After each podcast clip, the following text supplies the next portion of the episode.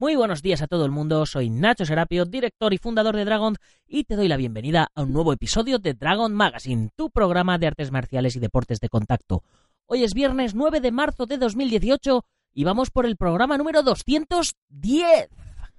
Dentro música. Dentro música. Don't concentrate on the finger or you will miss all that heavenly glow.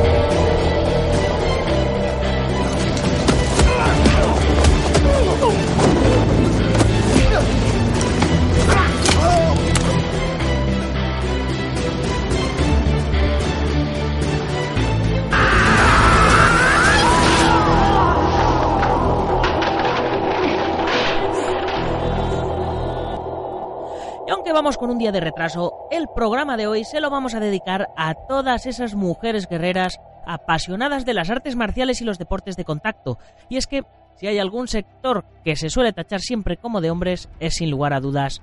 el nuestro. Y bueno, como sabéis, hoy es viernes, el programa sale a las 7 y 7 de la mañana, evidentemente lo grabé ayer jueves, que era el Día de la Mujer Trabajadora. Y yo personalmente conozco a grandes guerreras, maestras y campeonas que no tienen nada que envidiarle a cualquiera de su mismo nivel en el sexo opuesto.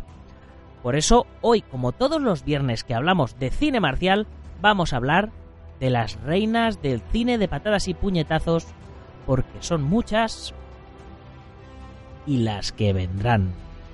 Pero antes, como siempre, Comunidad Dragón, la mayor comunidad de apasionados de las artes marciales y deportes de contacto, donde por 10 euros al mes tenéis la revista Dragon Magazine en digital y en papel a domicilio. Acceso a la plataforma de cursos online con más de 280 vídeos y cada día uno más. Más de 25 libros para descargar, el 15% de descuento en la tienda online, gastos de envío gratis y un montón de cosas más. Y por supuesto vamos a mencionar a las guerreras que tenemos en la comunidad Dragon, como son nuestra amiga Ciorcha de Bilbao, nuestra amiga Sandra Jates,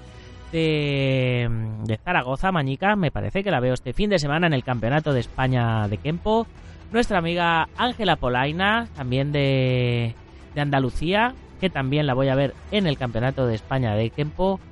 Y creo que también nuestra amiga Ceni Blari de Madrid, que también la voy a ver este fin de semana en el Campeonato de España de Kempo. Así que ya veis un montón de mujeres aquí dando patadas y puñetazos también miembros de la comunidad y por supuesto hoy las hacemos una pequeña mención. Como hoy también os menciono que subimos ya la séptima lección del curso de lucha escénica donde explicamos cómo unir todas las piezas que llevamos practicando a lo largo de todo el curso para comenzar a crear ya nuestras propias coreografías de combate uno contra uno. Estoy preparando algo bastante especial con la gente de, de Wasabi Humor, que son un canal de YouTube espectacular eh, de muchas risas con quien, con quien suelo colaborar. Y bueno, para terminar el, el curso de lucha escénica, eh, quiero preparar algo con ellos. Y bueno, vamos a ver si nos da tiempo a que esté eh, para estas semanas próximas. Para que veáis cómo quedan montadas unas coreografías de verdad, grabadas con cámara y demás. Pero bueno, vamos a ver si, lo que os digo, a ver si da tiempo. Y si no, pues lo, dejaremos para más adelante y lo uniré posteriormente al curso. Ya sabéis que si tenéis algún tema sobre el que queráis que tratemos en la revista, en el blog, en el podcast, alguien a quien entrevistar, algún curso que queráis para la comunidad, tenéis un montón de vías para hacérnoslo llegar, ya sea a través de los comentarios en iVoox o en iTunes, ya sea a través del formulario de contacto en la web, en dragon.es, o a través de dragon.es barra ideas, donde otros oyentes y lectores están ya poniendo sus ideas, están votando las ideas de los demás, y a nosotros pues nos sirve un montón para, para saber lo que queréis, de lo que queréis que hablemos. Así que, ya que hemos hecho la introducción que hace económicamente sostenible todo esto, vamos con el cine marcial femenino.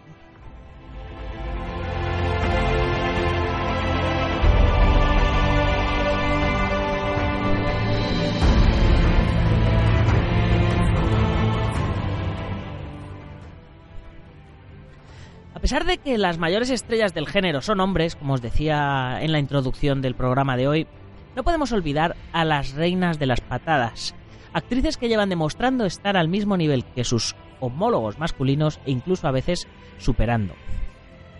Hoy os traigo al programa un puñado de actrices marciales que no se achantan por muy grande que sea su enemigo, protagonistas de películas imprescindibles para disfrutar el género y que sin ellas nos faltaría algo. Las reinas del cine marcial femenino desde China, Estados Unidos, Tailandia, Malasia o Japón. Unas con una carrera mítica y otras con una proyección futura impresionante. Definitivamente, las chicas son guerreras.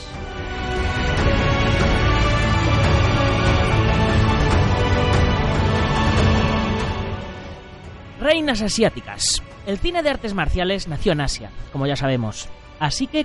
comenzamos nuestro repaso por Oriente realizando un rápido repaso a los albores del género y comenzando con Josephine Xiao, que debutó en el cine en 1954 y perteneciente al grupo denominado como las Siete Princesas, siete actrices de éxito en la década de los 60. Josephine se hizo popular saltando de género, pasando por el drama, el guxia o cine de espadachines y el de acción, siendo un ejemplo de mujer fuerte y autosuficiente capaz de vencer a sus oponentes masculinos sin demasiado esfuerzo en películas como Sword of Vengeance de 1961, Combat Between Seven Swords and Five Dragons de 1961 o Burning of the Red Lotus Monastery de 1963. Cantante, además de actriz, Josephine fue paulatinamente abandonando el cine debido en parte a su creciente sordera, reconvirtiéndose en escritora y psicóloga, trabajando contra el abuso infantil. Algo más conocida en nuestro país fue Chen Pei Pei, bailarina reconvertida actriz marcial gracias a los cursos que realizaba la productora Shaw Brothers, con quienes comenzó a trabajar. Algunos títulos míticos de la actriz son auténticos clásicos, como Princess Iron Fan de 1966, Can't Drink With Me de 1966 también, o Golden Swallow de 1968, siendo en el año 2000 cuando se le rindió de cierta manera tributo con su papel en Tigre y Dragón como la villana zorro de Jade. Al contrario que Josephine, su carrera permaneció en el género, aunque ninguna de las dos tuvo una proyección internacional al margen de algunos títulos que lograron salir de Asia. Es decir, que su éxito en Hong Kong, China, Taiwán y alrededores consiguió convertirlas en iconos del género, pero no dentro del panorama internacional. Quien sí gozó de cierto éxito internacional fue la estrella Angela Mao Jing, y con razón, dado que su padre era la estrella de la ópera de Pekín Mao Jung Kang. Tras participar como actriz en diversas óperas, el concepto chino, es decir, representaciones teatrales que incluían canto o coreografías marciales, siendo allí donde Jackie Chan, entre otros, aprendieron lo que saben, aunque supongo que esto, bueno, ya lo sabíais. Bueno, siguió estudiando tanto ballet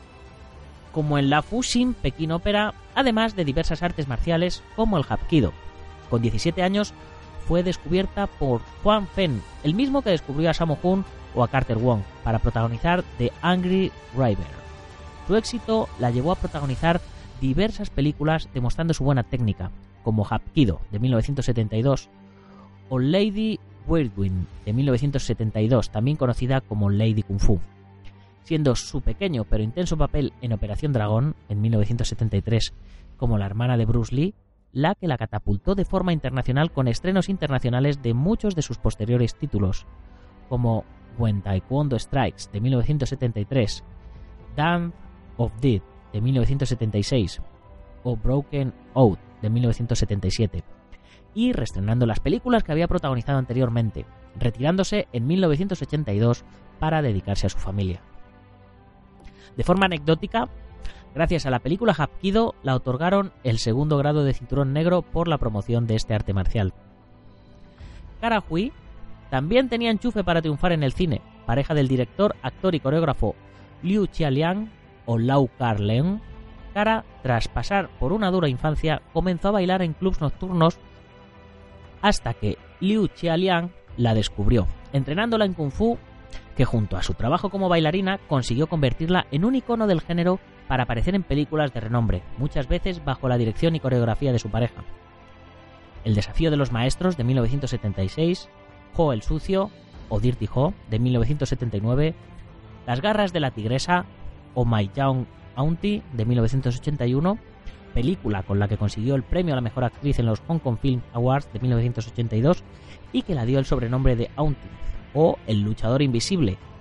también conocida como Los ocho diagramas del Paul Fighter en 1984. Su carrera ha continuado a lo largo de los años, aunque no siempre en el cine de Kung Fu, dejando una profunda huella en el género. Ahora continuemos entrando en los años 80. Las actrices mencionadas hasta ahora fueron algunas de las principales actrices marciales del género, precursoras del movimiento que en los 80 comenzó haciendo destacar a las mujeres dentro del género más aún. Una de las reinas del género fue, es y será Michelle Yeoh, la actriz con mayor fama internacional. Nacida en Malasia y dedicada en cuerpo y alma a la danza, entrando en la Royal Academy of Dance de Londres, sufrió una lesión en la columna que la obligó a centrarse en las coreografías aunque finalmente abandonó la, danza. En 1983 ganó el concurso de belleza Miss Malasia y compitió en Miss Mundo sin ganar.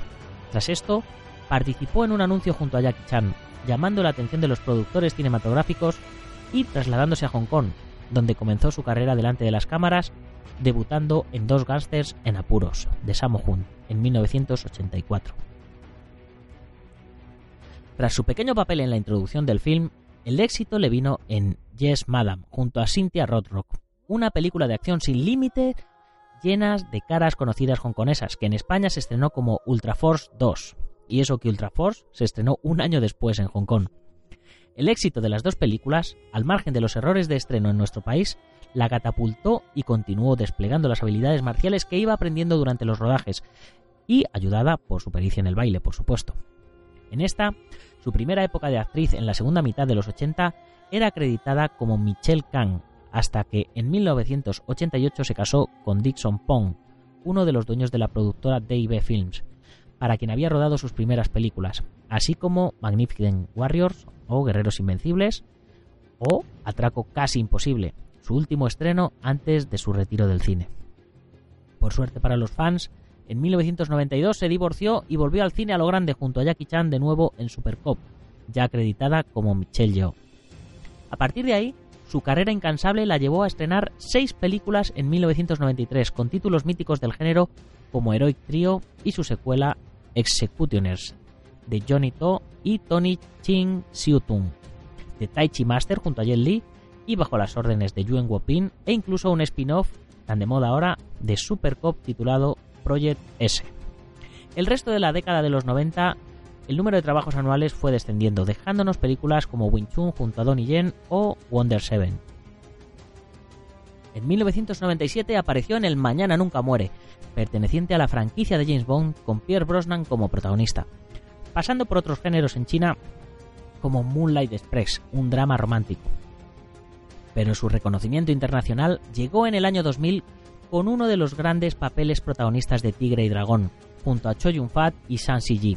Gracias al éxito de crítica y público, al excelente trabajo de Yuen Woping como coreógrafo, así como al de todo el equipo del film, Ang Lee, su director, la banda sonora, el vestuario, la fotografía, el guion, etc. El cine de artes marciales daba un paso al frente ofreciendo muchísima calidad y no solo marcial, destacando además el trabajo dramático de todo el reparto. Michelle aprovechó para constituir su propia productora, Mythical Films, debutando con la superproducción El secreto del talismán en 2002, una cinta de aventuras a medio camino entre Indiana Jones y Tom Raider, con espectaculares secuencias acrobáticas para las que la actriz, convertida en productora, entrenó duramente. A partir de aquí, una carrera a caballo entre Oriente y Occidente con títulos tanto de artes marciales y acción como Silverhawk de 2004 con Michael J. White, La momia, La tumba del emperador dragón de 2008 de nuevo con Jet Li, True Legend de 2010 con Yuan Ping o la muy recomendable Reign of Assassins como dramáticos en Memorias de una Geisa de 2005, Sunshine de 2007, Los Niños de One Sea de 2008 o The Lady de 2011. Además de prestar su voz en Kung Fu Panda 2 en 2001. Sus últimos trabajos han sido aparecer en la serie de televisión Contraataque este mismo año y la secuela de Tigre y Dragón, Crouching Tiger, Hidden Dragon, The Green Legend, donde vuelve a ser coreografiada y dirigida por Yuan Wopin junto a Donnie Yen y cuyo estreno en Estados Unidos se realizó el 28 de agosto de hace dos años. Tras eso, participó en Mechanic Resurrection junto a Jason Statham, que se estrenó el 15 de abril de 2016, y otros rumores la hacían volver a coincidir con Donnie Yen en No del Man, una producción estadounidense que no terminaba de arrancar. El ascenso de Michelle Yeoh fue a la vez que el de la norteamericana Cynthia Rothrock, practicante de artes marciales desde los 13 años, que ha estudiado Tang Sodo, Taekwondo, Wushu y los estilos de la garra del águila y Shaolin del Norte. Tras competir y ganar en diversos campeonatos, llegando a ser desde 1981 hasta 1985 campeona del mundo de artes marciales imbatida en formas con y sin armas. Por si fuera poco, Cynthia Rothrock comenzó a viajar por el mundo para aumentar su bagaje técnico marcial aprendiendo el manejo de numerosas armas clásicas chinas, budo okinawense y otras armas del bugei japonés. El éxito en los círculos de artes marciales la llevó a su debut en 1985 en Yes Madam, continuando su carrera en Hong Kong en películas como The Millionaire's Express, a las órdenes de Samu Hun y con gente como Richard Norton, Yuen Biao, Wang Yan Li o Yasuaki Kurata. Al borde de la ley, de nuevo con Yuen Biao o El cristal mágico con Andy Lau, todas ellas de 1986. En 1990 llegaron las dos entregas de China O'Brien, producciones norteamericanas que le abrieron su carrera en la Serie B de Estados Unidos, participando junto a Richard Norton en varias películas donde desplegaba una excelente técnica y flexibilidad con la famosa patada del escorpión, convirtiéndose en marca de la casa. Ley Marcial de 1990, Las Garras del Tigre de 1991 o Tiger Claws 3 de 2000 nos traían a una Cintia luchadora, con una carrera paralela en películas de otros géneros como Familia de Ladrones de 1991 y su secuela de 1994.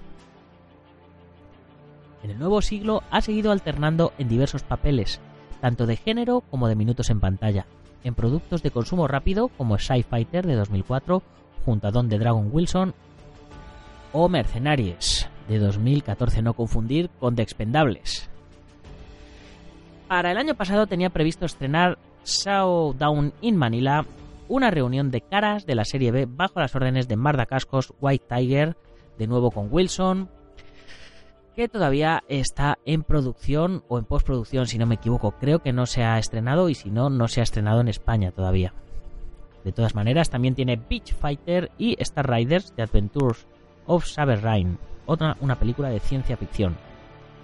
Mientras su carrera cinematográfica se ha estado reactivando, continúa entrenando y enseñando tanto en Estados Unidos como fuera destacando su visita a España ya en el pasado 2014 y con promesa de volver pronto. Pero bueno, ahora nos vamos a Japón, Tailandia y Estados Unidos.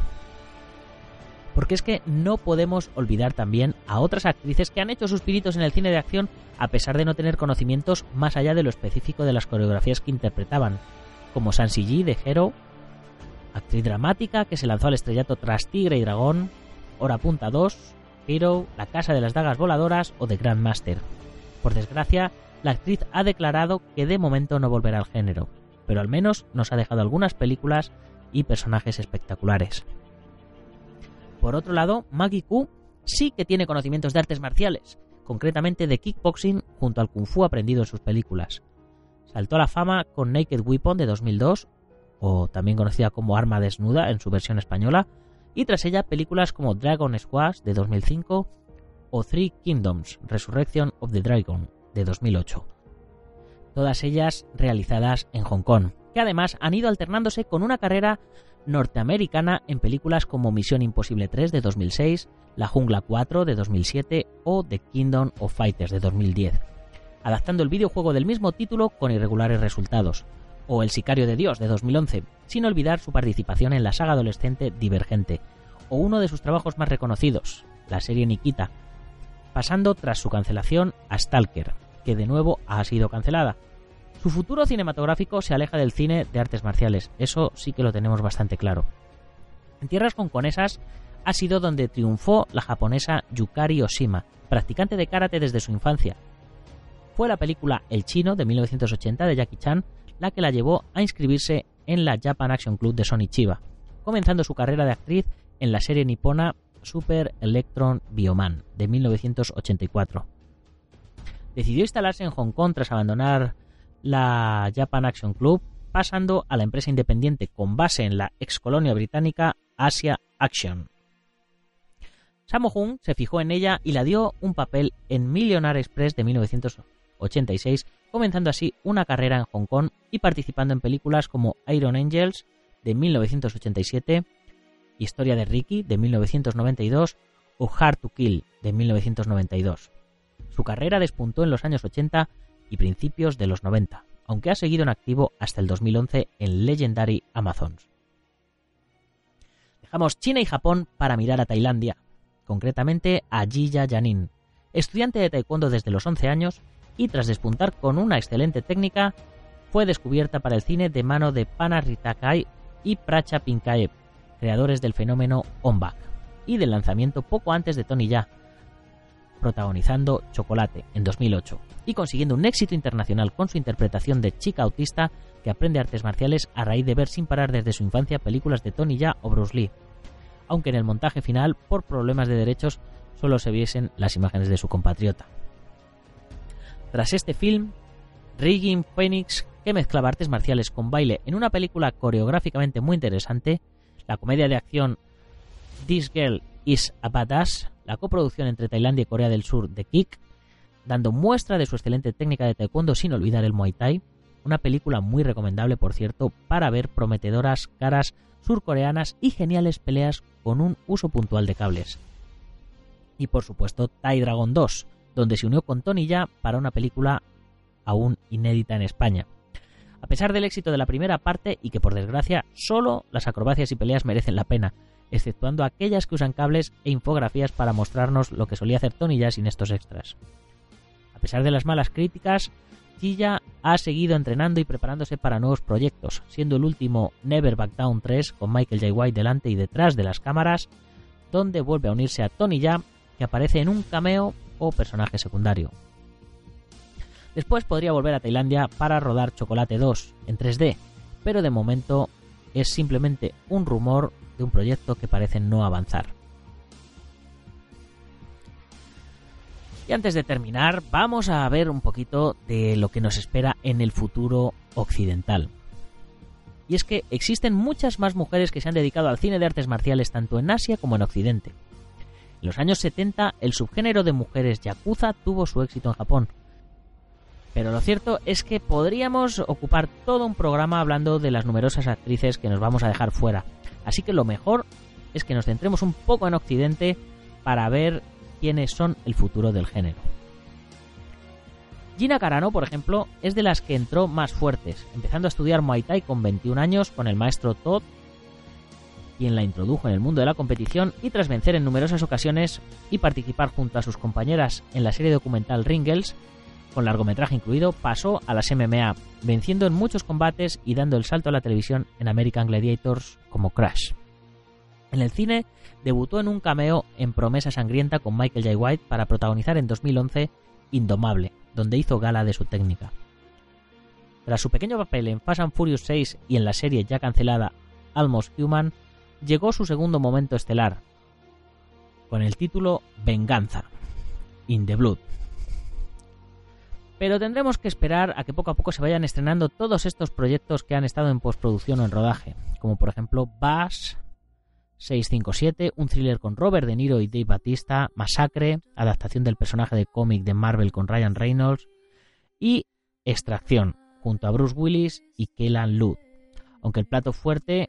es el remake que ya conocemos, Kickboxer Venganza, donde coincide con Jean-Claude Van Damme, Batista, Alan Mousy o Joe St. Pierre, coreografiados por Larnell Stovall. Ronda Rousey, por supuesto, va a la zaga. Ya conocéis a esta experta en judo que fue a los Juegos Olímpicos en Atenas de 2004, en Beijing en 2008 y consiguió la medalla de bronce, pasando a las MMA compitiendo y convirtiéndose en una de las mejores luchadoras de UFC de la historia, demostrando continuamente que no fue cosa de un día o cosa de suerte actualmente retirada ya de las MMA y metida de lleno en el pressing catch, en el wrestling de la WWE, su carrera deportiva en su momento no la impidió aparecer en películas como Los Mercenarios 3 o Fast and Furious 7, con un pequeño pero contundente papel. Su siguiente papel fue en la comedia Entourage, aunque, como todos sabemos, tiene proyectos marciales que la unen con Iko Wise, el protagonista de Redada Asesina, y un futuro muy prometedor en el mundo de la lucha de ficción.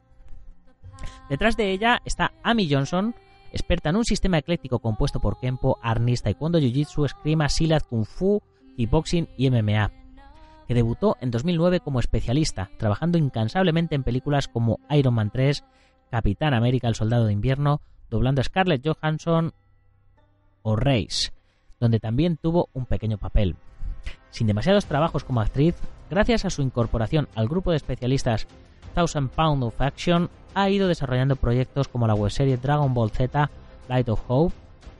como el androide C-18 o Clandestine, mientras esperaba que se estrenara su primer largo como protagonista, Lady Bloodfight, una versión femenina de Contacto Sangriento de Van Damme que vio la luz el 15 de diciembre de 2016. Su plataforma donde dio el salto como protagonista absoluta. Quedan muchas mujeres más, tanto occidentales como orientales, japonesas y surcoreanas, como Rina Takeda, por ejemplo, experta en karate tal y como demuestra en High Karate Girl de 2009 o Karate Girl de 2011, también titulada KG, Kunoichi de 2011 o los live action que se estrenaron en España hace dos años de Suo Shigomi titulados El ataque de los titanes otra alumna del Japan Action Club de Sony Chiba. E incluso tenemos luchadoras occidentales como Eve Torres, experta en Jiu-Jitsu brasileño y luchadora de la WE desde 2009, que ya tiene a sus espaldas pequeñas participaciones en la serie Matador de 2014, El Rey Escorpión 4, La búsqueda del poder de 2015 o Skip Trace de Jackie Chan. Estrellas que solo se conocen en sus países natales o emergentes que intentan encontrar su hueco en Hollywood. Lo que es seguro es que hay muchísimas mujeres excelentemente preparadas para protagonizar sus propias películas de acción. Solo falta encontrar productores que sepan sacarles todo el partido posible y tengan el coraje de darlas una oportunidad. Desde Dragon, por supuesto, apoyamos a las mujeres luchadoras. Y con esto terminamos nuestro programa de hoy. No os olvidéis de que en Dragon tenemos el mejor material para entrenamiento, nutrición para luchadores, armas de cobudo, protecciones, kimonos, ropa de MMA, tatamis, trofeos, etc. No lo dudéis y pasaros por dragons.es. Como siempre, no podemos terminar sin mencionar a los patrocinadores que nos están apoyando en esta nueva etapa de la revista para que continuemos haciendo mensualmente la edición en papel y que os la enviemos por correo directamente a vuestras casas, como son el Centro Deportivo Buguenqui Doyo en Yuncos, Toledo, la Escuela Busido en Montrobe, Oleiros, Ángel Ruiz Gym en Las Rozas, Madrid, el maestro internacional Joaquín Valera de Janminyo Japquido en Valencia y Castellón, nuestro programa hermano MM Adictos, el maestro Antonio Delicado de la mitosa internacional Coso Río Campo Asociación, el gimnasio Feijó en la zona de Ríos Rosas, Madrid, spaceboxing.com de Dani Romero y por supuesto todos los lectores que no estáis parando de reservar la revista de este mes y por supuesto también a los que os habéis hecho la suscripción anual o lo que yo personalmente recomiendo a los que os habéis unido a la comunidad Dragon, que podéis disfrutar de todos los contenidos premium, además de la revista en formato digital y en papel. Para terminar, ya sabéis que si os ha gustado el programa tenéis que compartirlo con vuestros amigos y si no, con vuestros enemigos, pero compartidlo Muchas gracias por vuestras valoraciones de 5 estrellas en iTunes y los likes en iBox y por vuestros comentarios que día a día me ayudan a mejorar el programa, a posicionarlo mejor y a que más oyentes nos conozcan. Y si eres de los que nos oyes en Sport Direct en la 94.3 de la FM en Málaga y toda la Costa del Sol, recuerda, haz que corra la voz, que tenemos un programa de artes marciales diariamente de lunes a viernes. Ya sin más, que paséis un muy buen fin de semana, guerreros. ¡Gámbaru!